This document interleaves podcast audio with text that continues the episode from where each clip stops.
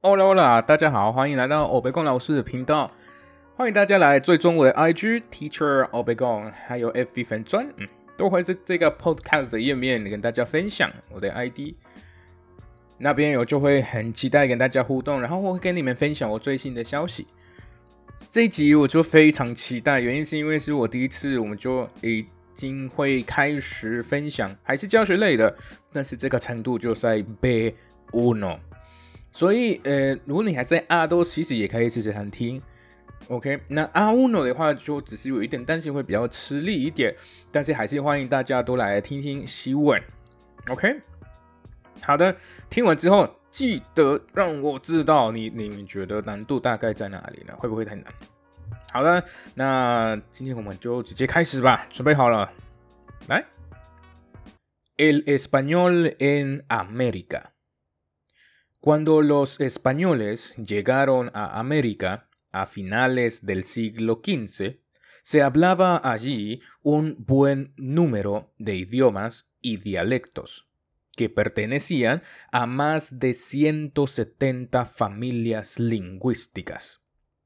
Muchos de ellos, como el Lule Vilela de Argentina, fueron absorbidos por el castellano. Otros, el quechua, el tupi-guaraní, el nahuatl, etc.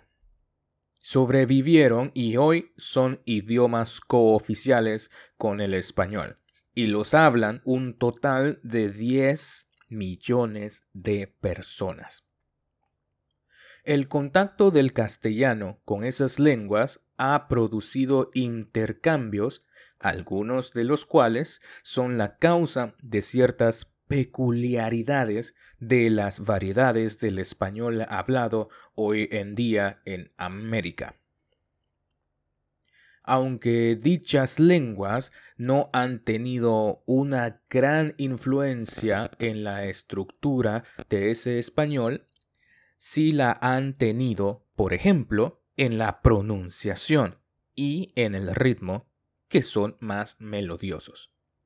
Además, enriquecieron el léxico del español desde el principio, puesto que los españoles se encontraron en América con ciertas realidades nuevas para ellos y no tenían las palabras necesarias para nombrarlas.